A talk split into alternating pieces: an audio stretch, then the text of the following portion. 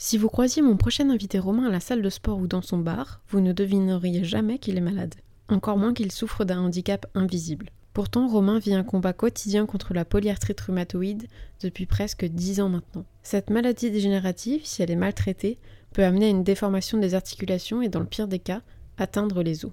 Dans cet épisode, Romain nous présentera son quotidien difficile avec sa maladie, comment elle influe sur sa relation avec les autres et comment la maladie a forgé sa combativité et sa force de caractère. Romain rêvait d'être pompier, la maladie a anéanti ses rêves. Après une descente aux enfers qui l'a amené à faire le pire, Romain s'est forgé un mental et un corps d'acier grâce à la musculation. Des séances quotidiennes aux compétitions de bodybuilding, Romain nous confie comment le sport est devenu son médicament et l'éloigne des béquilles et du fauteuil roulant. Je vous donne donc rendez-vous dimanche 21 janvier pour découvrir le parcours du combattant de Romain dans mon podcast L'anecdote du dimanche, dispo sur toutes les plateformes d'écoute.